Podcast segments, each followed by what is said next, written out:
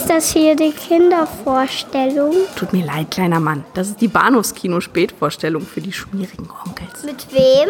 Mit Patrick Lohmeier und Daniel Gramsch. Es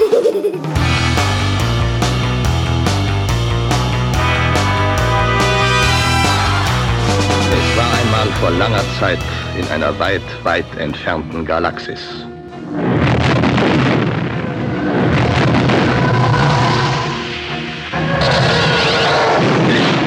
Todesstern existiert nicht mehr. Aber die Geschichte von Luke, Han und der Prinzessin Leia geht weiter. Denn das Imperium schlägt zurück.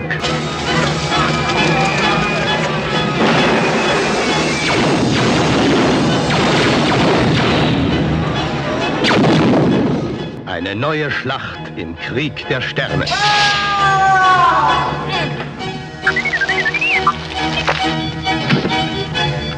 Fremde, feindliche Welten.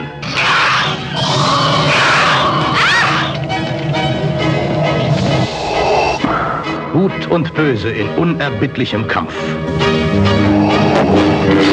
Hallo und herzlich willkommen zu Episode 350, ein, ein Jubiläum of Sorts äh, unseres Podcasts Bahnhofskino. Mein Name ist Patrick und bei mir ist der Daniel. Hallo. Ah, fort mit dir, du garstiges Biest. Ich dachte, jetzt kommt sowas wie Ich bin dein Vater. Also was, was naheliegenderes, aber Ja, ja. das wäre zu billig gewesen Nee, nee. für dich, meinst du? Ja, ich glaube auch. Ja, den kennt man doch einfach. Den kennt man. Ähm, ich bin froh, dass wir heute hier sind, weil wir haben so ein, so ein quasi Jubiläumsprogramm. Also insofern, dass wir gesagt haben, wir machen was Besonderes. Und was Besonderes heißt für uns dieser Tage, wir setzen auch mal eine Reihe vor, vor, fort, von der wir gedacht haben, wir setzen sie sehr viel baldiger fort. Wir tun's jetzt, ne? Mit ungefähr zwei Monaten Abstand. Wir sprechen über den zweiten Teil der originalen ja. Star Wars Trilogie. Das Imperium schlägt zurück. Ja. Oder 1980. Zyruk, wie es wie es dam wie wie es damals hieß. Wo hieß es denn so? In dem, in dem, im ersten Crawl, also der, die, die, die gelben Schriftzeichen, die halt da durch, durchs Universum wabern, äh, da hatten sie damals, als das Ding rauskam, einen, ähm, Buchstabendreher. Deswegen war es das äh, Imperium schlägt Zyruk. Finde ich auch gut. Also Ja, ist großartig. Ja, all das wurde natürlich dann gelöst, ne? Ge geändert für die Special Edition. Was wolltest du noch sagen? Ja. Ich würde sagen, aber damals auch schon Episode 5, Mhm. was so ziemlich Publikum einigermaßen äh, äh, von den Socken, Socken gehauen hat. Ja, ich habe mich versucht, ein bisschen einzulesen und ich glaube, die, äh, die Genese der, dieser ganzen Durchnummerierung, die ist so ein bisschen schwammig. Äh, an irgendeiner Stelle heißt Ja. es dann so in den, in den Materialien, die da so mir, mir zur Lektüre zur Verfügung standen, ja, irgendwann im äh, Prozess des, der, der, zweiten oder dritten Drehbuchversion des Schreibens kam dann Lucas auf den Trichter, ja, machen wir doch Episode 5 draus. Weil vorher war es ja, Ja, ja. wohl äh, in der Version von Lee Brackett, äh, dieser Science-Fiction-Autorin, die dann verstarb, äh, 78, die irgendwie Episode 2. Und äh, Lucas Ja. hat sich wohl in das ganze Episodending so verguckt, dass er sagte, ach komm hier, warum nicht gleich mehr? Ja, ja. Also ähm, die, die Geschichten sind, gehen ja wirklich da, sehr, der, sehr, sehr stark auseinander und auch die Erinnerungen ähm, sind ja nicht ganz einheitlich, aber ähm, so, soweit mir bewusst ist, und so erinnere ich mich auch noch daran, wie das eben damals im Kino lief, war halt Krieg der Sterne, einfach Krieg der Sterne. Ja. So, und ähm, aber schon, schon als sie, äh, als sie den praktisch äh, rausgegeben haben, haben sie meiner Meinung nach, also das also kurz bevor ähm, das Imperium rauskam, glaube ich, haben sie bereits angefangen mit dieser, mit dieser komischen Nummerierung oder äh, mindestens irgendwie mit dem Untertitel.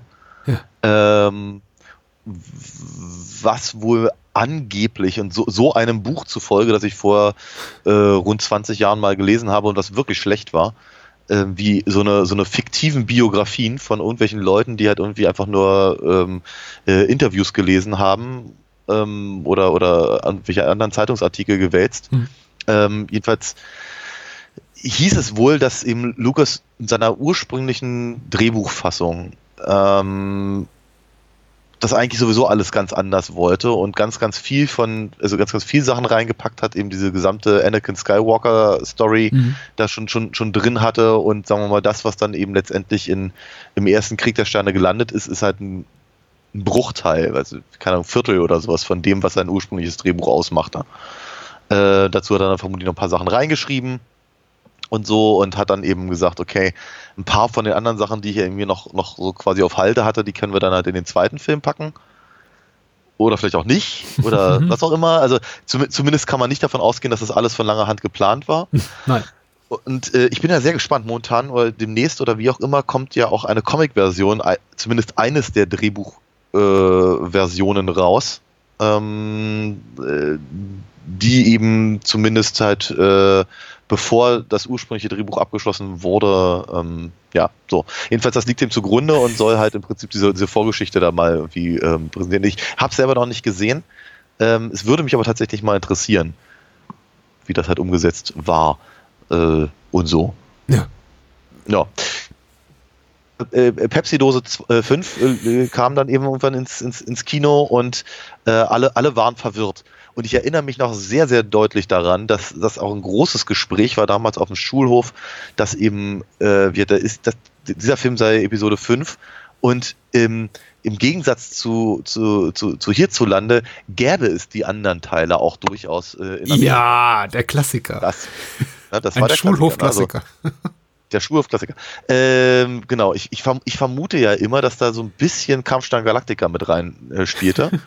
Ne, die, die Information, dass, ähm, dass das, was bei uns als Filme rauskam, eigentlich eine Serie war und dass es halt ganz viele andere Folgen gab, die man sonst wo sehen konnte, in mhm. Australien und sonst wo, ähm, aber eben nicht, nicht bei uns und dass das dann irgendwie quasi auf ähm, Star Wars praktisch umgemünzt wurde. Ja. Oder sowas in der Richtung. Das ist, ist eine, eine, eine Hypothese, aber zumindest das behauptete man, äh, was also praktisch bedeuten würde, dass praktisch Krieg der Sterne der erste wäre und dann hätte es halt zwei, drei und vier gegeben die aber allesamt bei uns nicht gezeigt wurden. Mhm. Und jetzt ist Teil 5 da. Warum, weiß natürlich kein Mensch, aber, je, aber die Leute, die das erzählten, waren natürlich die Helden.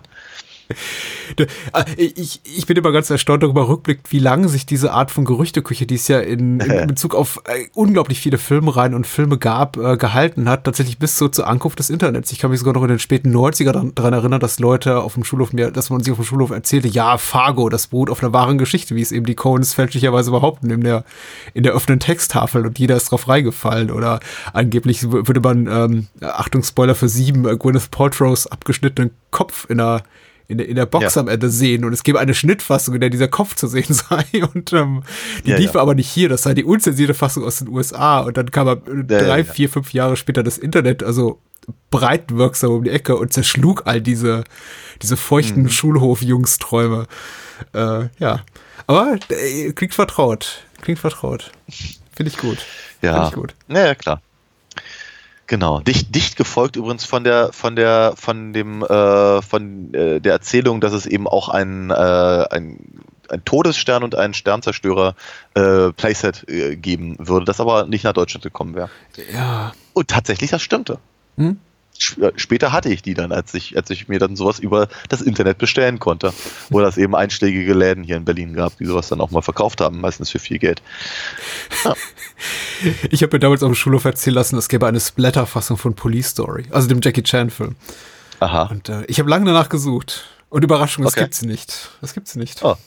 Hm. Aber gut, wir, wir waren bei Krieg der Sterne und äh, nochmal vorweggeschickt, genauso wie zu Beginn unserer ersten, unseres ersten Gesprächs zum ersten Krieg der Sterne, Teil von 77. Ich glaube, darüber haben wir gesprochen. Im Lass mich nicht lügen, März wird es wahrscheinlich gewesen sein.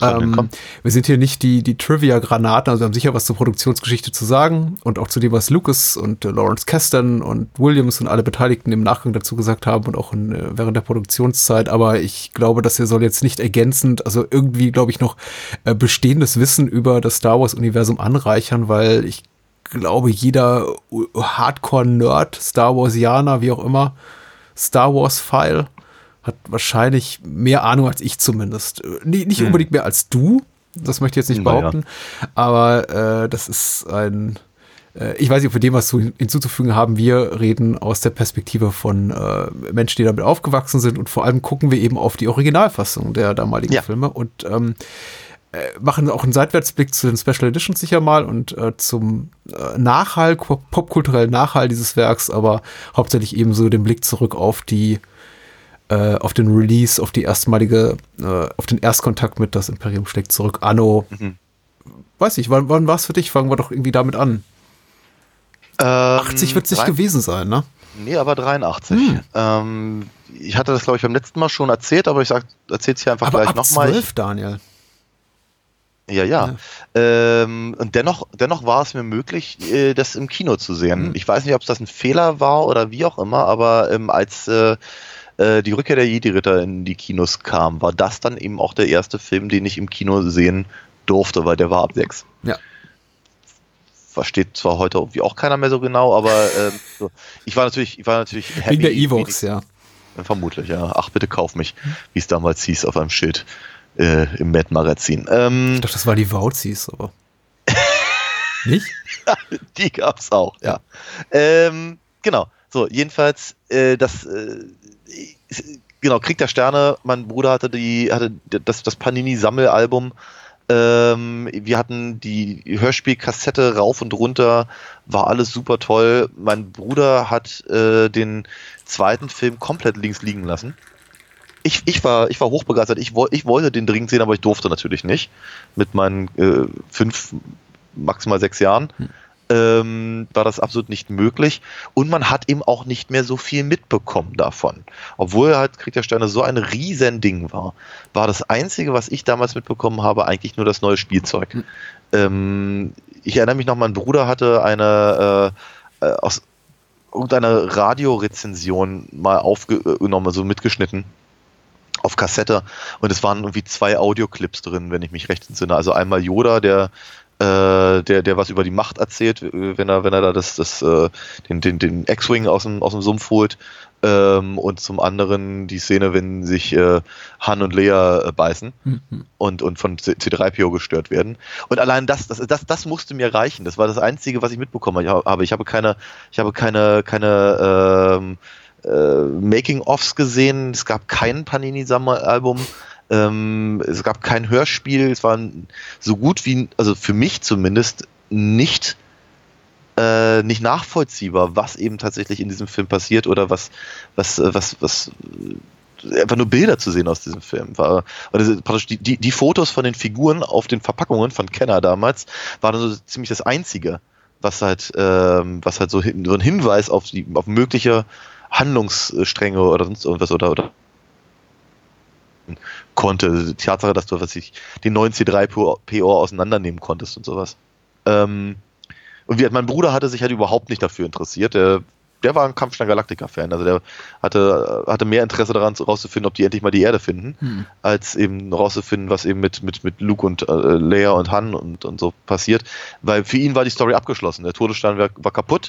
Was soll man da großartig weiter erzählen? Und damit wurde dieser Film quasi in, in, mystische Höhen für mich äh, äh, gehievt. und eben, äh, ja, da- das, das zog sich dann eben auch bis zum dritten Teil, den ich dann eben zuerst gesehen habe. Und äh, eine Woche später oder sowas hat ein kleines Kino dann den, den zweiten gezeigt, den durfte ich dann eben auch sehen. Und eine, nochmal eine Woche später habe ich dann den ersten auch endlich im Kino gesehen. Also in umgekehrter Reihenfolge, aber im Kino und alles kurz hintereinander. Ich, ich glaube auch, ich habe es äh, bere- bereits erzählt. Ich habe tatsächlich auch die äh, Seherfahrung in nicht ganz chronologisch korre- korrekter Reihenfolge, allerdings natürlich zu Hause, alles zu Hause. Einfach da spielt der Altersunterschied zwischen uns doch nochmal eine Rolle. Ähm, Ich habe den tatsächlich im Fernsehen zuerst gesehen. Beginnt mit dem dritten wegen der Altersfreigabe tatsächlich.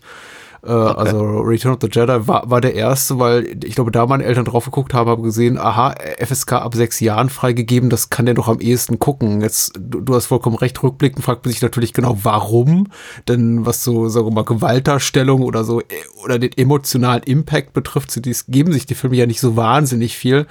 Ja. Aber für meine Eltern spielte das eben eine, eine wichtige Rolle, dass es hieß, okay, der ist ab sechs und den darfst du dann zuerst gucken. Und das war irgendwie auch ganz knuffig.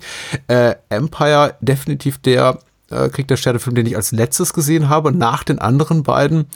Und ich glaube, das hat auch letztendlich dazu geführt, dass der bei mir am, am wenigsten Spuren hinterlassen hat, emotional. Also einfach so in meiner Erinnerung. Ich bin dem Film am wenigsten von den dreien irgendwie nostalgisch verbunden, weil ich ihn erst Ja. relativ spät gesehen habe nach den beiden anderen.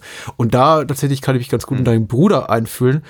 Ich hatte eben nach äh, Sichtung des dritten Teils oder was jetzt dann neuerdings Episode 6 ist, also Jedi und dem ersten Krieg der Sterne Film, das Gefühl eigentlich alles gesehen zu haben. Das mittendrin, Ja. was da passiert und was natürlich heute als einer der, der, der maßgeblichen Twists der Filmgeschichte äh, be benannt wird, nämlich diese Erkenntnis, dass äh, Darth Vader Lukes Vater ist, das, das, das war mir eben bereits bekannt Und mir waren einige Figuren Klar. nicht so vertraut, wie es jetzt irgendwie jetzt durch, durch äh, Sehgenuss dieses Films der Fall sein würde, wie zum Beispiel Lando Carissian, der einfach dann im, im dritten Teil da ist, aber keine wirkliche, ja. nicht wirklich eingeführt wird als, als Figur, sondern der ist dann einfach da und ich dachte, ah, okay, ist, ist halt ein Dude, der, das ist halt der Dude, der mit, mit Han, Han Solo befreundet ist. Ja. Ähm, ich hätte mir alles so hergeleitet und guckte Empire und dachte, ja, der ist schon cool. Äh, hab den aber auch, weil ich im, im Fandom nie so drin steckte, nie als das wahrgenommen, als was ja eben von vielen betrachtet wird, nämlich den, als den besten Teil der Reihe.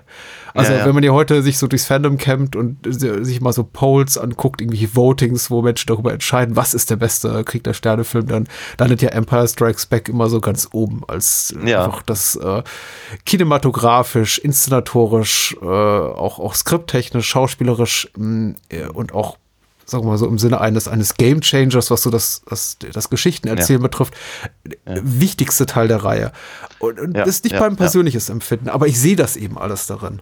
Aber ich stehe so ein bisschen entrückt davor und denke mir, ja, das stimmt schon alles, aber mich hat der eben persönlich weniger getroffen als die beiden anderen. Was, was du, nichts über Negatives über dessen Qualität aussagen soll, wollte ich nur noch ergänzen. Äh, du, aber ich kann das, ich kann das, ich kann das aber super nachvollziehen, muss ich ganz ehrlich gestehen. Das ist, ähm, ich, ich selber stelle mir ja auch, also habe mir, jetzt auch beim, beim wiederholten Sehen diese Frage gestellt, warum eigentlich? Also warum ist das eigentlich der Film, den alle, alle immer gleich als allerersten nennen? Äh, wobei alle ist echt relativ. Nein, weil, das habe ich auch nicht. Ja, die Mehrheit. Nein, nein, nein ich, ich habe es aber gerade gesagt. Von daher habe ich mich selber, selber zurückgenommen wieder.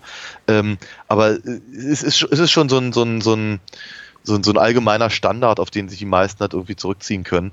Aber ich kenne halt auch wirklich genug Leute, die sagen, nee, sorry, aber der Erste ist der Beste und damit ist der, der Rest ist halt auch da. Ja, oder eben wie mein Bruder, der sagte, ja, pff, also nach dem Ersten interessiert es mich nicht so wirklich. Ähm, also zumindest damals, gesehen hat also mittlerweile logischerweise auch alle, aber ähm, genau, nee, aber das, das ist vielleicht komme ich am Ende des Abends irgendwie auf einen, auf einen Punkt, warum das eben vielleicht so gesehen wird, weil ich habe es eben jetzt beim wiederholten Mal sehen auch nicht wirklich nachvollziehen können. Aber das ist eben auch, das ist wie mit dem, mit dem, mit dem Fluss, in dem man nie zweimal steigen kann. ähm, ich sage, er sagte ja gerade, für mich war der zweite halt einfach wirklich in, in, in, höheres, in höhere Sphären äh, äh, gehoben, einfach deswegen, weil ich ihn so dringend sehen wollte und nicht sehen konnte und nichts darüber erfahren habe bis der dritte rauskam. Ja. Und dann habe ich natürlich erfahren, oh, Boba Fett, diese Figur, die ich halt irgendwie, ich hatte ihn als Spielzeug, ich fand den total cool, super, super Design und all das. Dachte mir, was, was ist das eigentlich für einer? Ist das ein, ein, ein, super Sonder-Stormtrooper oder was, was, was ist das eigentlich für einer? Ach, der hat Han Solo in Carbonit eingefroren. Wow. Was ist Carbonit? Keine Ahnung, aber klingt ja erstmal, erstmal gruselig. Und dann eben äh, äh, halt dann eben die Sachen, die man eben von, von, äh, von Jedi mitbekommen hat. Und dann sieht das eben auch noch so aus und dann hängt er da bei Jabba rum und was nicht alles. Also dachte man, meine Fresse, wie, wie, wie, wie konnte es nur dazu kommen? Und dann eben wäre dann diese Sache, klar, meine, die, die, die äh, die Story, die halt Obi-Wan über, über Anakin erzählt, äh, durch die Hörspielkassette im, im, Ohr gehabt. Und dann im dritten Teil, oder zum dritten Teil erfährt man dann auch als Nichtseher, dass eben Vader äh, Lukes Vater ist und so. Und boah, ey, das muss ja alles im zweiten Teil passiert sein. Also, wie kommt's denn dazu? Ne? Und diese ganzen, diese ganzen Sachen, wie was Leia und Han sind jetzt, jetzt ein mhm. Item oder wie. Also, das, ne, diese, diese, ganzen, diese ganzen Geschichten oder du, du hast, hast eben dieses Spielzeug gesehen, dieses, diese, ähm, diese Kampfläufer. Wir haben übrigens Ed Ed früher gesagt und ich werde davon auch nicht abrücken. äh, äh, außer ich Kampfläufer sage. Ähm, aber die Viecher sahen ja nur was, dermaßen was von geil aus. Also unglaubliche Designs und du wusstest nichts darüber. Ja, außer eben, wie gesagt, was du halt dann eben so auf, auf, äh, ähm, auf, auf, auf, auf diesen äh, Kennerpackungen oder sowas gesehen hast. Ja. Eine Einschränkung habe ich noch, und zwar, ich glaube, es war aus der Bravo. Aus der Bravo gab es so ein, so, ein, äh, so ein Poster. Mein Bruder hatte die Bravo, mhm. wollte dieses Poster nicht haben, also habe ich es mir an die Wand gehängt. Und da war halt äh, irgendwie ganz, ganz groß in der, in der Mitte war, wenn ich mich recht entsinne, Luke auf dem Tauntaun. Und drumherum waren halt auch noch ein paar Fotos aus dem, aus dem Film, was ich ihm, diese Carbonit-Gefrieranlage äh, und sonst irgendwas. Und ich habe ich hab mir sonst was ausgemalt, wie unglaublich dieser Film sein müsste. Und, ja, und dann, und dann, dann äh, gab es eben noch, noch, noch bestenfalls noch die Matt-Parodie dazu. Aber die hat natürlich auch keinen Sinn ergeben, wenn ich nicht wusste, was da passierte. Ich habe nicht mal die Anspielung und die Witze verstanden, dass eben, was ich, dieser, dieser, dieser Probe Droid, also dieser, dieser dieser äh, Imperiums mhm. äh, Suchdroide von, von Matt Mord Drucker gezeichnet wurde wie eine, wie eine Kakerlake, war natürlich ein Witz, den ich nie verstanden habe. Ja. Und, und, und, so eine, und so eine Sachen. Ähm, aber wie gesagt, also es heißt, also, wie, das, das war so ein Fall von, dieser Film musste gut werden, wenn ich ihn endlich sehen kann. Es geht gar nicht anders. Ja. Mit, mit, also die, mit, mit, mit, einer, mit einer solchen Vorfreude kann ein Film halt in der äh, nicht in der Lage sein, einen zumindest beim ersten Mal zu enttäuschen. Genau das gleiche ist mir 1999 passiert, als ich nach Los Angeles geflogen bin, um, um äh, das äh, hier äh, Phantom Menace mir anzugucken. Mhm. mhm. Ähm, na gut, auf jeden Fall habe ich den gesehen. Ich fand den auch ganz toll. Ich hatte eben zu dem Zeitpunkt den, den dritten, äh, glaube ich, sogar schon zweimal im Kino gesehen. Und den ersten kannte ich eben auswendig. Deswegen hat mich der erste auch im Kino am wenigsten beeindruckt. Also waren halt nur ja, fast eine Stunde mehr, mehr, mehr Szenen, aber so grob, ich kannte ja alle Bilder schon, ich kannte ja die Story schon. Ja. Und der zweite, beim zweiten halt nicht. Und ich hatte eben auch keine Möglichkeit, den zweiten in absehbarer Zeit nochmal zu sehen. Das heißt, ich habe versucht, zwei Stunden lang nicht zu blinzeln, um nichts, um nichts zu verpassen. Das heißt, dieser Film musste einfach groß sein, äh, und da war es dann auch entsprechend. Und das, das, das blieb bei mir auch richtig, richtig, richtig lange. Ich fand den zweiten richtig lange richtig gut. Mhm. Ähm, als meine Star Wars Manie Mitte der 80er dann irgendwann so ein bisschen abebbte, wir aber einen Videorekorder hatten und man sich das dann eben auch ausleihen konnte, äh, war der erste und einzige Film, den ich dann äh, ausgeliehen habe, eben tatsächlich das Imperium. Ja. Ich habe dann sogar einen Kassettenrekorder an den, an den, an den Fernseher rangestellt und versucht, den, den Film aufzunehmen auf, auf, als, als, als Audio, weil es gab ja nie ein Hörspiel. Ja. Und so, also das ist, der, der Film war schon immer sehr wichtig. Aber ich glaube nicht, dass es an dem Film liegt heutzutage mehr. Ich, ich bin erstaunt über deine frühzeitige Reife. Also ich glaube, ich, ich war nicht so früh so weit. Also wie du jetzt im Alter von zehn Jahren zu sagen, so, und da war irgendwie auch Star Wars für mich durch und ich bin, äh, habe mich weiter bewegt zu anderen Dingen, die mich interessiert. Ich glaube, mit ja, zehn Jahren war ich nur froh, irgendwas gucken zu dürfen, was meine Eltern mir gestattet haben. Also da musste ich auch noch darum betteln, in, in, in Ghostbusters 2 gehen zu dürfen und sowas. Aber. Äh, ja, ne, erstens sind es, glaube ich, wirklich die vier Jahre und zum anderen ist es natürlich auch so, ich weiß nicht, ob ich mich wirklich weiterentwickelt habe, weil nach Star Wars kam He-Man. Mhm. Also, und danach G.I. Joe. Also hallo. Na, also ich bin eben, äh, was das Filme gucken betrifft, extrem restriktiven Haus Haushalt aufgewachsen. Meine Eltern waren dem Ganzen eben sehr, sehr feindselig äh, gegenüber eingestellt. Und auch das habe ich, ja. glaube ich, schon erwähnt. Aber Empire war eben wirklich ihnen so ein Dorn im Auge, weil äh, es auch zu ihnen durchgedrungen war, dass es äh, angeblich der düsterste Teil der Reihe sei und man äh, für Kinder auch überhaupt nicht geeignet oder durchaus Szenen drin enthalten sind, die, die das kindliche Gemüt schwer verstören können, wie auch immer. Also es gab auch sagen wir mal so Medienschutz, also jugendschutztechnisch ganz komische Diskussionen Mitte, Ende der 80er Jahre. Ähm, in, in der Zeit, als der Film dann eben erstmals im Fernsehen lief und ich meinen Eltern die Frage stellte, darf ich den gucken? Ich kann mich zum Beispiel noch gut daran erinnern, das muss auch ungefähr in der Ecke gewesen sein, dass sie mir zu der Zeit, zu der Zeit äh, ungefähr die ähm, Pink Panther Cartoonserie verboten haben, weil es eben hieß, die, die sporne Kinder zu Gewalt an. Und irgendein Jugendschützer okay. hatte sich dazu geäußert, dass es doch wirklich bedenklich sei, Ameisenbären zu zeigen, die Ambosse werfen auf, äh, was weiß ich, äh, süße kleine Mäuschen.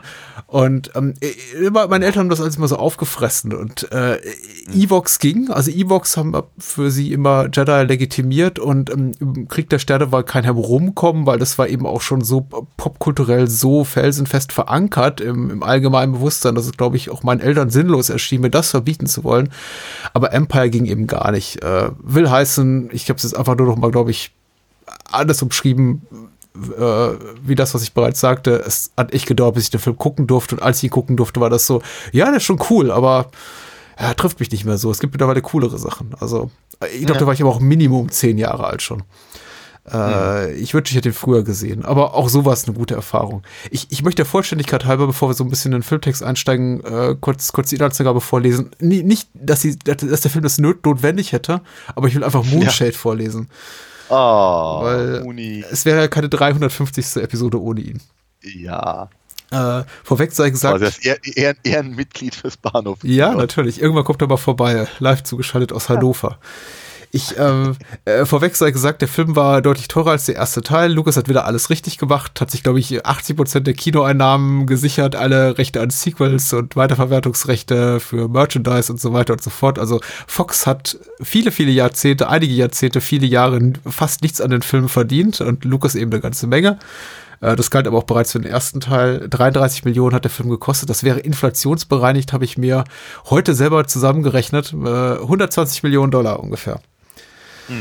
Und äh, auf diesem Film fußt auch so ein bisschen, glaube ich, die allgemeine Verehrung von Lawrence Kasdan, äh, der immer, wenn Ja. er irgendwo aufschlägt als Drehbuchautor, von dem dann gesagt wird, oh, Kasdan schreibt das Drehbuch, toll. Und Ja. ich muss immer ein bisschen an Dreamcatcher dabei denken, der 2003 rauskam. Ein grauenhafter, grauenhafter Film, produziert von Kasdan, äh, Regie Kasdan, Drehbuch Lawrence Kasdan. Und eine, der, eine der schlimmsten Kinoerfahrungen meines Lebens, aber ähm, man kann ja auch nicht immer einen guten Tag haben. Also. Äh, Lee Brackett hat die erste Drehbuchversion geschrieben, sei noch ergänzt. Also äh, sehr angesehene Science-Fiction-Autorin, leider viel zu früh verstorben, 1978. So, Moonshade schreibt, nach der Zerstörung des Todessterns geht der Kampf zwischen den Rebellen und dem herrschenden Imperium weiter. Die Rebellen haben sich auf den Eisplaneten Hoth äh, zurückgezogen, doch das Imperium spürt sie auf und zerstört nach hartem Kampf die dortige Basis. Daraufhin teilen sich unsere Freunde auf. Luke gerät mit R2D2 auf dem äh, Sumpfplaneten Dagobah, wo er von dem alten Jedi-Meister Yoda eine Ausbildung im Umgang mit der Macht erhält, während Leia, Han Solo und die anderen sich nach Bespin durchschlagen, wo in einer Wolkenstadt ein alter Freund von Han residiert. Doch dort geraten sie in eine Falle des Imperiums und Luke muss ihnen zu Hilfe kommen und Darth Vader zu einem Duell herausfordern. Punkt, Punkt, Punkt. Ja. Und korrekt, würde ich sagen. Ja. Ja.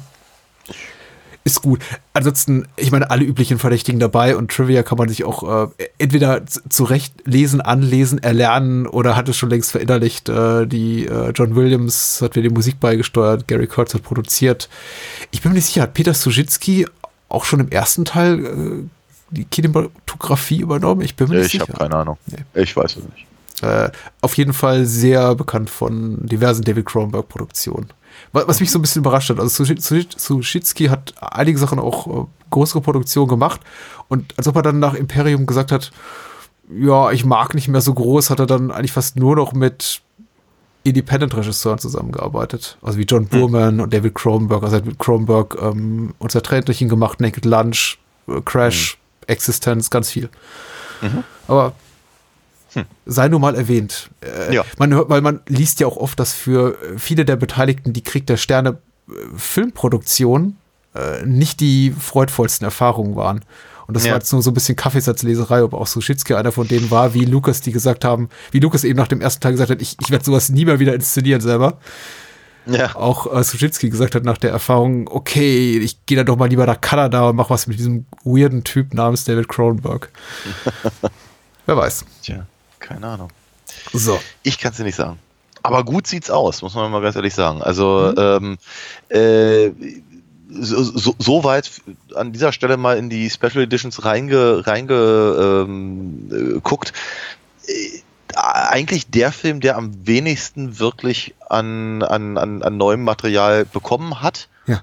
oder aber auch benötigt hätte. Also nicht, dass der erste das benötigt hätte, ganz im Gegenteil. Also, aber ähm, da, sie, sie sind, sind erstaunlich sanfter an die ganze Sache rangegangen, haben so ein paar, so ein paar ähm, Effekte halt verbessert, wenn das eben schwierig war mit den Snowspeedern äh, in, der, in der Eiswüste. Und sie haben, haben ein bisschen, soll ich sagen, Bespin ein bisschen voller gemacht und so ein paar Fenster noch eingebaut und so. Was cool ist, kann, kann, man, kann man sich angucken, sieht, ist, ist, ist in Ordnung. Also ähm, alles, alles Dinge, die mich nicht stören, muss ich ganz ehrlich sagen. Also, Du vergisst das Beste, der Wampa zu Beginn. Das, das Stimmt, ja, Schneemonster. den, ja genau, und den, den haben sie nicht mal CGI, sondern den haben sie ja sogar, sogar noch. Das ist ein äh, Mensch im Kostüm, das ist toll. Ja, ja.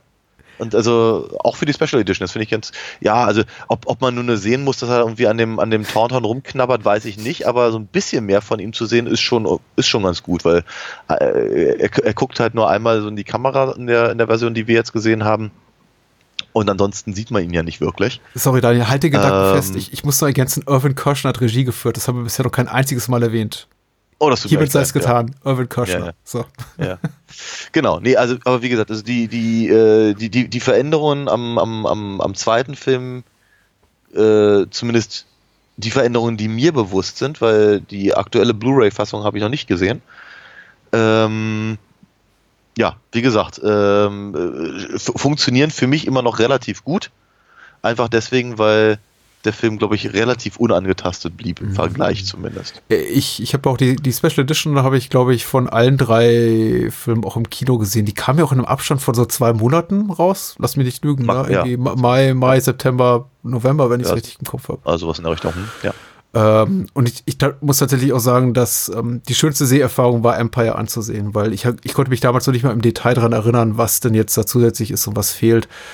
Ähm, man sieht es hier und da, weil die Special Effects dann eben doch ein bisschen ausgereifter wirken, als es 1980 möglich gewesen wäre, aber äh, es ist relativ wenig verändert worden, ja. Und die Änderungen, die sie eben gemacht haben, sind in Maßen ne? Mm, homöopathischen ja. Dosen, in homöopathischen Dosen, wie man so schön sagt. Ja. Und man mutmaßt ja, dass äh, Lucas äh, viel zu viel Respekt hatte vor seinem äh, ehemaligen Mentor und Film, Filmschool-Professor Kirschner, der auch, glaube ich, zu dem Zeitpunkt schon längst verstorben war. Bin mir nicht ganz sicher. Er ist relativ jung, hm. glaube ich, gestorben. Mhm. Äh, als dass er sich noch gewagt hätte. Nee, 2010 ist er gestorben. Ach, jung, Nein. verdammt, der war 88. Ich nehme alles zurück. 2010 ist er gestorben. Äh. äh. ich glaube, Richard Marken ist relativ früh gestorben. Mhm. Ähm, der Regisseur des dritten Teils. Aber äh, man, man mutmaßt ja, Lucas hat zu viel Respekt vor ihm gehabt und sich nicht rangetraut. Und bei Marken war das dann schon wieder was anderes. Der war weg vom Fenster und da sagte sich Lucas, okay, egal. Äh, Jedi mhm. Rocks. Aber dazu ein andermal wahrscheinlich. Ich wollte gerade sagen, das kommt dann später. Mhm. Ähm, ja, nee, aber ganz ehrlich, das, ich meine, das, der, der Film kann sich halt auch immer noch sehen lassen, auch in dem wird in, gerade in der unbearbeiteten Fassung, äh, das war ja mein Punkt, sieht, sieht eben Empire immer noch sehr, sehr gut aus. Oh ja. Ähm, wird, ob, wird einfach die, äh, die äh, Ideen, die sie hatten und äh, beziehungsweise die äh, ver, ver, ich möchte fast an die Chutzpe, bestimmte Sachen umzusetzen, sich halt von den eingetretenen Faden des ersten Films so zu verabschieden, mhm. äh, ist eben nicht zu, nicht zu verachten, weil, ähm, also beispielsweise ist es halt einfach einfacher, einen X-Wing oder einen Y-Wing oder sonst irgendwas halt vom Sternfeld zu packen. Ja. Und jetzt nehmen sie halt das, nehmen sie halt so einen Snowspeeder und packen ihn halt vor, nicht, also nicht nur am heller lichten Tag, sondern eben auch noch vor Schnee. Hm. Und damit haben sie dann halt ein, ein reguläres äh, äh, Problem zu beweisen, dass das eben nicht einfach nur irgendwelche ähm, äh, Modelle in Stop Motion sind. Ja. Ähm, aber es funktioniert. Also es funktioniert äh, immer noch sehr, sehr gut. Ähm, oder die Sache, dass sie sagen, ja, wir haben, klar, im ersten Film hatten wir einen Haufen Aliens, in, zumindest in einer Szene, die irgendwelche lustigen Köpfe haben und in der, in der, in der Bar rumsitzen. Jetzt machen wir einen, einen, Alien, das eben ganz anders ist und sich auch noch bewegt und ähm, äh, dass man auch eine, eine Totale sieht und ein, eine Hauptfigur ist mhm. und äh, sagen, ja, dann, dann nehmen wir doch einen Muppet. Ich meine, hätte auch furchtbar nach hinten losgehen können, das Ganze. Oder sie hätten auch sagen können, wir, wir, nehmen, wir nehmen einen Kleinwüchsigen und kleben ihm Ohren an oder sowas, mhm. wie sie es halt ein paar Jahre später gemacht haben bei Masters of the Universe oder sowas. Mhm. Ähm, aber Yoda funktioniert. Der, ist, der funktioniert wahnsinnig, wahnsinnig gut. Ähm, ich ich finde ja immer, dass Yoda gerade im zweiten Film auf Deutsch besser funktioniert als auf Englisch, weil mir diese, weil mir diese, diese, diese äh, ähm, Grobi bzw. Stimme von, von Frank Oz nicht so gefällt. Ja, ihn. verstehe. verstehe. Äh, sie haben halt einen, einen, einen ernstzunehmenden alten Mann halt genommen, um ihn zu synchronisieren im, im Deutschen. Und ich finde, das ist super. Das funktioniert ganz, ganz toll so. Ähm, und er hat, der hat eben, er hat echte Momente und es ist halt emotional. Ich meine, die, die Muppets sind immer schon sehr emotional gewesen und konnten sehr gut ich weiß nicht, ob es die, die Qualität der Puppen ist oder die Qualität der Schauspieler oder einfach die Sache, dass sich eben Jim Henson getraut hat, bestimmte Sachen zu machen mit ihnen, hm. ähm, aber eben einfach echte Gefühle tra zu transportieren, sodass eben Leute angefangen haben, mehr mit der Handpuppe zu reden, als mit dem Schauspieler, ja. der unter Umständen daneben saß. Äh, und das, das zu transportieren nach Dagobah äh, zu Yoda, ähm, ist toll. Das funktioniert immer noch sehr, sehr gut die stärkste Figur für mich in Empire ist oder ohne Zweifel Yoda. Und ähm, da hat sich auch mal, als, als auch meine Gefühlslage wirklich sehr stark geändert. Ich fand ihn, als ich den Film erstmal sah, relativ langweilig. Aber ich glaube ja. auch einfach nur deswegen, weil ich bereits wusste, was mit ihm geschieht im, im dritten Teil. Und äh, ich, ich glaube, ich wusste einfach damals diese, diese irgendwie ordentliches äh, ordentlichen narrativen, dramaturgischen Bogen, so, so wie ich ihn heute zu schätzen weiß, nicht im gleichen Maße zu würdigen und dachte mir einfach, ah. ja, okay, da, ich habe bereits Jedi gesehen oder die Rückkehr der Jedi-Ritter, wie ich damals gesagt hätte. Äh, ich, ich weiß, der stirbt, also äh, tangiert mich das jetzt nur, nur peripher. Auch, auch das ja. ist so ein blöder, blöder Spruch, den ich mittlerweile nicht mehr benutze, aber vielleicht damals benutzt hätte, was mit ihm in Empire geschieht. Und guckte mir das Ganze an, dachte, ja, ist ganz süß, aber du stirbst ja eh. Ähm, deswegen fand ich das irgendwie alles nicht so toll. Mittlerweile gucke ich eben Imperium an und äh, bin wieder ganz, ganz angetan von der, weiß ich, einfach von der, von der Puppentrickkunst davon, wie viel Emotionen da drin stecken im kleinen Yoda, weil tatsächlich richtige Emotionen in die Gesichter und die Bewegung von außerirdischen Figuren oder Menschen, ob die Masken auch tragen, zu legen, das ist ihnen ja auch nicht an allen Punkten hier im Imperium gelungen. Da gibt es ja auch immer noch diese Menschen, die einfach dann Echsenköpfe tragen und äh, der Klar. eine, der neben Boba Fett rumsteht, einer der Kopfgeldjäger, der sieht eben auch nicht nennenswert besser aus als der Wolfmann im ersten Teil. Total. Äh, und das gibt es eben immer noch aller Orten hier und da. Und auch Boba Fett hatte sich das wahnsinnige Charisma, muss man auch mal ganz ehrlich sagen, hier in. Nein, der hat, nur eine, der, hat nur, der hat nur eine coole Maske. Er hat einen ne? coolen Look, also. ja, ja, aber eben sonst nicht viel. Und äh, auch der Imperator sieht. Der Imperator ist eben eine alte Frau mit sehr viel Zeug im Gesicht im zweiten Teil. Ja. Auch, auch, auch eher schwierig. Äh, gut gesprochen von einem ebenfalls älteren Herrn. Mhm kommt nicht so wirklich wahnsinnig packend drüber. Aber Yoda ist wow. Also ich, äh, er rührt mich fast zu Tränen, möchte ich sagen. Also wenn er auftaucht, ich, ich, ich bin immer ganz angetan und da bin ich auch sehr glücklich darum, tatsächlich die, die, die deutsche Version jetzt wieder gesehen zu haben. Ich, ich tue mich schwer damit, ihn in, in einer anderen Sprache zu gucken. Nicht, weil Frank Oz irgendwie mies ist, aber du hast Nein. vollkommen recht, diese Seniorität, die er in der deutschen Stimme hat, in der seiner deutschen Stimme, die ist, äh, die habe ich so verinnerlicht, die werde ich nicht mehr los. Und die fehlt mir immer noch jedes Mal. Was ich jetzt nicht ja. von, von Harrison Ford oder Mark Hamill oder Carrie Fisher behaupten kann. Die gucke ich mir genauso gut gerne, gerne auf Englisch an. Mhm. Aber nee, nee, nee. Also, und James Earl Jones gucke ich mir tatsächlich ehrlich gesagt lieber auf Englisch an. Von daher, ich springe gerne. Vielleicht müsste ich mal irgendwie mir so eine, so auch so eine Fan-Edit machen mit einigen deutschen und englischen Stimmen, so jeweils nach Präferenz. Aber ja, ja Yoda, ähm, hier, ich liebe ihn. Er ist, er ist fantastisch. er, ist, er ist wunderbar. Ja. Äh, heißt eigentlich dieses Sternsystem, in dem sich befinden, Dagobah? Weil ich habe, äh, äh, mich verwirrt es immer noch jetzt auch beim Wiedersehen, dass äh, Luke sagt, wir fliegen ins Dagobah-System und ja. dann ist er eben auf dem Planeten Dagobah wirklich nicht, ist, vielleicht gibt es vielleicht gibt's da nicht viel anderes. Sie haben das System nach dem Planeten genannt. Ich weiß es nicht. Ja, scheint ein enorm trister Planet zu sein. Also das äh, gefiel mir sowieso grundsätzlich an, an Krieg der Sterne nicht, aber das betrifft Star Trek genauso und die meisten, glaube ich, Science-Fiction-Reihen, Universen. Die Planeten sind dann auch immer relativ eindimensional. Es gibt so den Wüstenplaneten, den Sumpfplaneten, ja, ja. den Schneeplaneten ja. oder gibt es dann eben auch sonst nichts. Und wenn, wenn er eben sagt, ähm, wir fliegen ins Dagobah-System, denke ich immer, uh, wow, das ist ja was wartet da auf uns so Spannendes? Mittlerweile denke ich es nicht mehr, weil ich weiß, was kommt, aber hm. äh, äh, ich hätte Yoda einfach eine schönere Umgebung gewünscht, so für seinen Lebensabend. Er ist ja auch schon alt, also. Ich, ich spinne rum, aber ja, das ist eben. Ja, äh, ich, ich, ich, verstehe dich, aber. Die, die alte, die alte Star Trek-Krankheit auch. Es gibt eben einfach nur, die Planeten sind eben alle sehr, es gibt entweder nur Wüste oder nur Wald, nur Urwald, nur was weiß ich. Und ähm, Klar. ja. Viel ja, Sumpf. Frag mich, ich frage mich immer, ob, ob, ob, sowas auch auf irgendwie Frank Herbert oder sowas zurückzuführen ist. Ja, Wegen dem Wüstenplanet. Ja. Ja. Weiß ich nicht, keine Ahnung. Aber, Oder auf ja, Budgetgründe, ne, wahrscheinlich auch auf. auf das natürlich sowieso, ja. ja. Ähm, ja, ich meine, keine Ahnung. Ich, meine, ich glaube, die Idee dabei ist ja, dass, dass sich Yoda nach Dagobah zurückzieht, weil der Planet eben so so oll ist und da eigentlich nichts wirklich Spannendes passiert, Mhm. äh, um sich eben vor dem Imperium zu äh, verstecken. Mhm. So. Ich finde ja das Imperium, äh, je öfter ich das Imperium schlägt zurück mir angucke, immer weniger beeindruckend. Ja.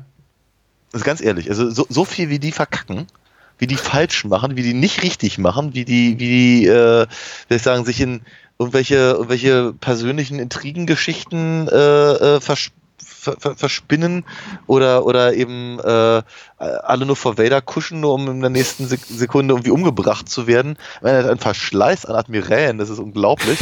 Wäh- wäh- während er selber jede einzelne Mission verbockt. Also das ist, das ist eben echt, du, sobald, also, so- sobald du das mal gesehen hast, kannst du es, kannst eben nicht wieder rückgängig machen. Was, was hatten wir als Kinder Angst vor Vader? Diese, diese, diese unglaubliche Erscheinung. Und wenn er dann eben durch, äh, durch die aufgebrochene Tür äh, schreitet und all das und hu, und dann bringt er eben auch noch Obi-Wan um oder so halbwegs zumindest.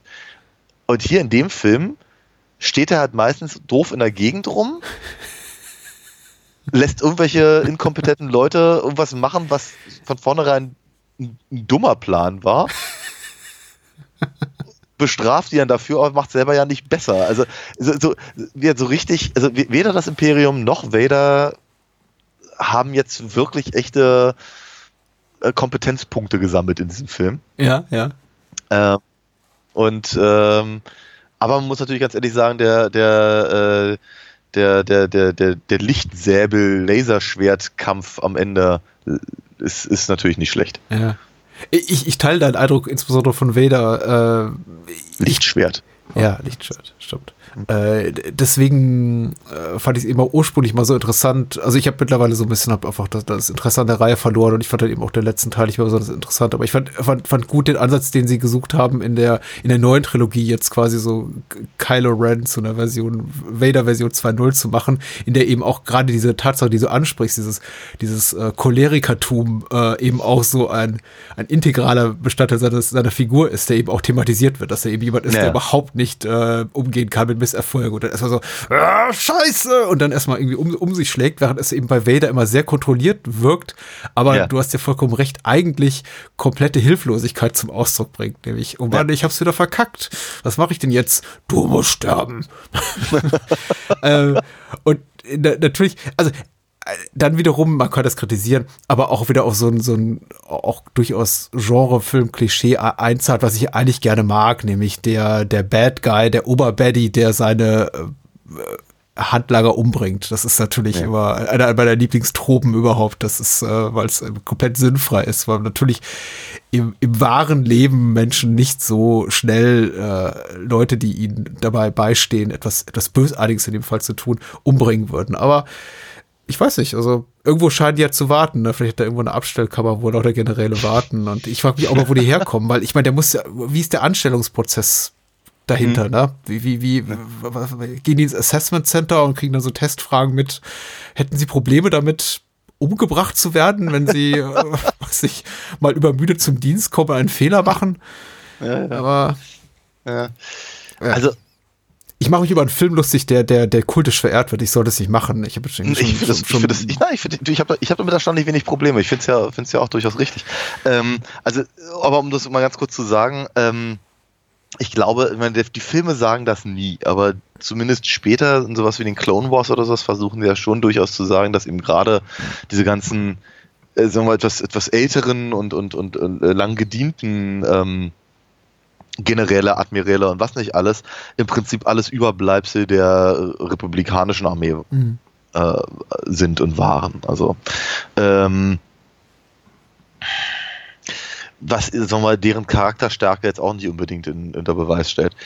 Ähm, aber sagen wir trotzdem, ich meine, es ist das, nochmal, als Kind ist mir das nicht aufgefallen. Weil natürlich war Vader unglaublich bösartig, wenn er, wenn er eben seine, seine Leute da umbringt und, und quasi unberechenbar für, für, für, für ja, das kindliche Gemüt.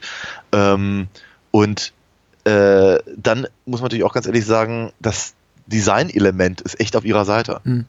Ja, weil wir das, das, äh, das, das erste, was wir sehen vom Imperium, abgesehen vom Sternzerstörer, den wir aus dem ersten Film kennen, ist ja eben dieser Probe Droid.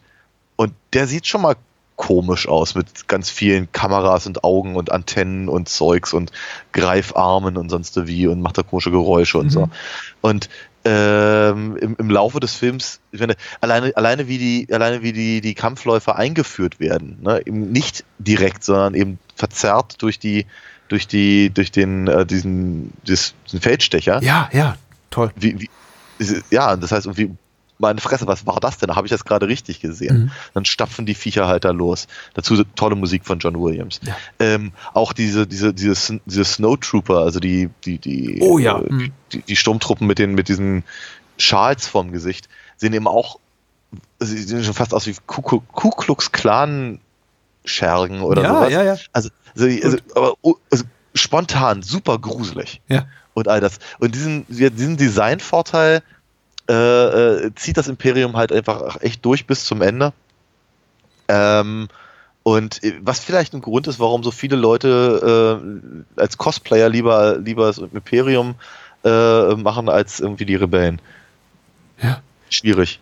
Also ich finde ich finde ich immer echt, echt, echt seltsam, wenn auf irgendwelchen äh, Messen halt so viele Space Nazis rumrennen. Aber na gut. Ähm, trotzdem die Uniformen sind cool, muss man ganz ehrlich sagen.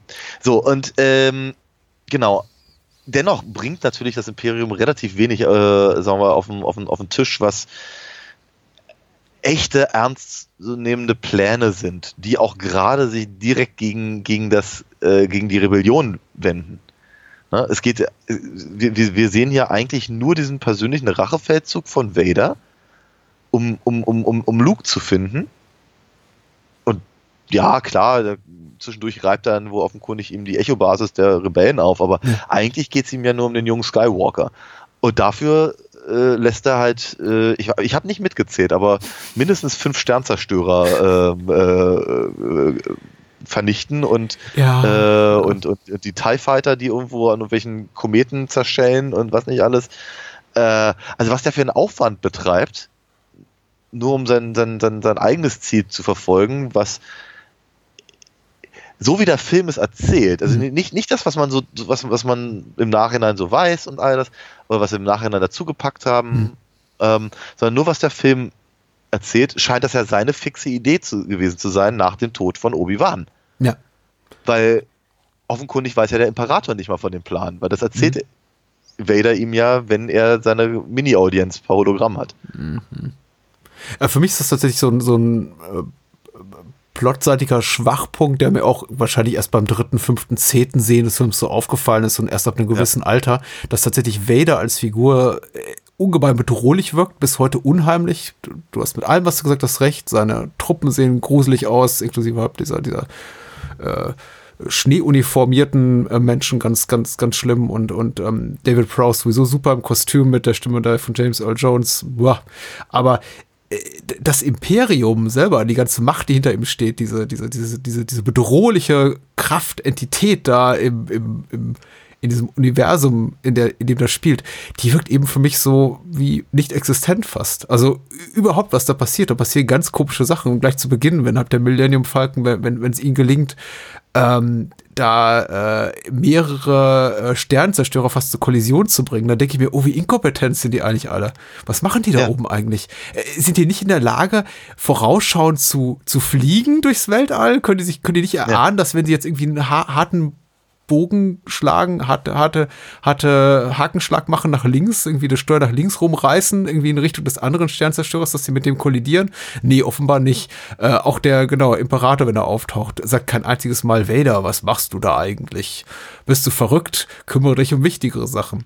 Nee, also er scheint hm. ja schon, äh, das wird alles so mit Halbwahrheiten erklärt und am Ende fällt dann auch sowas wie, äh, es gibt ja noch eine zweite Option oder wir haben noch jemanden in der Hand, irgendwie anspielen, wahrscheinlich auch auf einen Plotpunkt, der dann erst im, im dritten zum Tragen ja. kommt, von dem wahrscheinlich Lucas zu dem Zeitpunkt noch selber keine Ahnung hatte. Natürlich nicht. Ja. Äh, sehr, sehr deutlich keine Ahnung hatte, weil ich glaube, sonst gäbe es diesen Kuss nicht zwischen Leia und Luke. Ähm, hm. aber es wird so halb, halb weg erklärt, halb weg ignoriert. Und ähm, das stört mich mittlerweile so, so ein bisschen, wenn ich habe so der, der anfange an der Dramaturgie und vor allem am Plot rum zu nitpicken. Aber ja, du, du hast ja recht, als, als Figur ist Vader, Vader toll und habe neben, neben Yoda so die stärkste Figur. Ich, ich mag auch die Good Guys in, in dem Film sehr gerne und ich finde, Mark Hamills Schauspiel hat sich äh, multipliziert in seiner Qualität, so zwischen dem ersten Ja. und dem zweiten Teil. Und Ja. so, so böse es klingt, äh, seine etwas, sein etwas rougheres Aussehen, auch durch den äh, glaub, Motorradunfall, den er da hatte.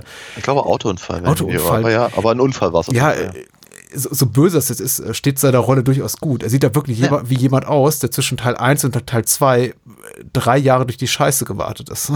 ja, ja.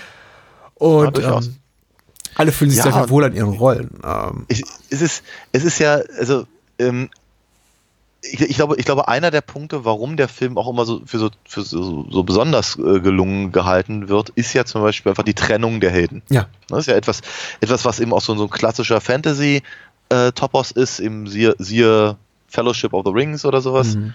Ähm, äh, ne, am, am- wenn man, wenn man Leute irgendwie richtig gern hat, dann muss man sie immer erstmal trennen, damit, äh, damit sie dann am Ende wieder, wieder glücklich zusammenstoßen können oder was auch immer. ähm, und das, das ähm, macht der Film eben auch und er lässt damit erstaunlicherweise den meisten Figuren relativ viel Luft zum Atmen. Ne? Und sie können eben ihre eigenen Stories in, entwickeln und all das. Und ich, äh, ich, ich finde ich find schon, dass äh, Harrison Ford und ähm, Carrie Fisher äh, eine gewisse Chemie haben Mhm. und das Mhm. funktioniert ganz gut, auch wenn, sagen wir mal, also ich meine, ist natürlich klar, woran er sich da orientiert, aber ich glaube, so, so könnte man das heute auch nicht mehr darstellen, äh, wie, wie sich Solo an, an Leia ran äh, macht und so. Aber ähm, pr prinzipiell äh, funktioniert es ja immer noch ganz, ganz gut, vor allem, weil die beiden halt so gut miteinander funktionieren. Äh, Ja. Ich finde schon. Nee, nee, Und, es funktioniert äh, sehr, sehr gut. Ich finde es auch in, in keiner Weise irgendwie outdated oder irgendwie nicht mehr zeitgemäß. Ich finde es komplett okay. Also dieses ganze Scharmützel, das hat ja ein bisschen was von der Screwball-Comedy fast. Ja, ja, schon. genau, ja. Ja, das ist das, was ich meinte, äh, dass das dass sich daran orientiert und so. Mhm.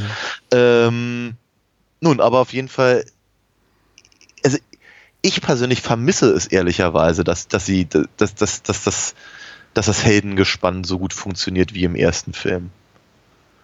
Das, also, die, die, also, diese, dieser Versuch im Prinzip die Helden zu trennen, Mhm. damit sich die Scheiße eben auf, auf die unterschiedlichen Gruppen gleichmäßig irgendwie auftürmen kann, ist, mag, wie soll ich sagen, ho- hochdramatisch sein und so, aber ich vermisse den, den, den, den leichten Abenteuer Mhm.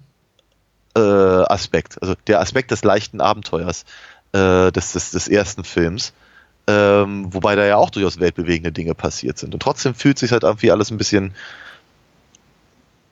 ja weniger weniger schwer an. Ja. Und ähm, ich, ich glaube, diese, diese, diese, diese, diese Schwere, dieses äh, äh, dramatische oder, oder ich weiß, ja, ich weiß, ich weiß gar nicht, wie man es nennen, wie nennen soll, aber ich glaube, das ist das, was die meisten Leute für besonders gelungen halten im, im, im, im, zweiten Film. Mhm. So, das, wir auf, das ist eben, das ist eben nicht mehr nur, nur das, das, das, das, das, das nette kleine äh, Weltraum-Fantasy-Abenteuer, sondern jetzt geht's um wirklich wichtige Dinge. Ja. Meine, diese, diese wichtigen Dinge sind alle persönlicher Natur. Ne? Es geht alles um darum, irgendwie werden unsere Helden überleben und kommen Han und Leia zusammen und äh, wird Luke zum Jedi. Aber es, es, es wird eben alles mit der, mit dieser, mit, dieser, mit, mit so einer, mit so einer äh, ich weiß nicht, so einer, so einer, so einer Ernsthaftigkeit halt präsentiert, dass das eben unter Umständen wirkt, als würde man es eben auch ernster nehmen können. Und das ist ja etwas, und das, ich glaube, das ist meine, meine, meine Haupthypothese zu, zu dem Erfolg dessen, das ist ja etwas, was dem, dem, dem, dem inneren Nerd immer sehr, sehr gut gefällt. Ja. Wenn das, schon. was er, Hm. das, was er gut findet, von anderen auch wahrgenommen wird und dann als wichtig erachtet. Mich plagt eine ähnliche Ahnung. Ich möchte jetzt auch nicht zu Meta werden und jetzt Kaffeesatzleserei betreiben, was so die Gefühlslage von äh, Ha- Star Wars Ultras betrifft und inwieweit das auch ein bisschen Kalkül ist zu sagen, Empire ist mein liebster Star Wars Film, es gibt keinen besseren, eben weil er der Film ist auch der von zumindest mittlerweile, damals war das jetzt nicht unbedingt der Fall, weitläufig auch von, von Kritikern am meisten geschätzt wird und irgendwie, äh, es gibt halt im Allgemeinen, es scheint halt sowas wie einen Konsens zu geben, auch unter Ja. äh, Menschen der, ich möchte mal sagen, im weitesten Sinne intellektuellen Elite, dass äh, die, die sagen, ja, Imperium steht, äh, schlägt zurück, ist der am saubersten äh, konstruierte, dramaturgisch raffinierteste und inhaltlich bahnbrechendste Teil der ganzen Reihe, während sich zum Beispiel der erste äh, zu sehr auf bereits bestehende Topoi wie die Heldenreise beruft und der dritte Teil dann ab Richtung ähm, Merchandise-Verkauf geht, ist, ist der, auf den sich alle einigen können, so ist der, der, der beste, auch eben, weil er der ernsthafteste ist.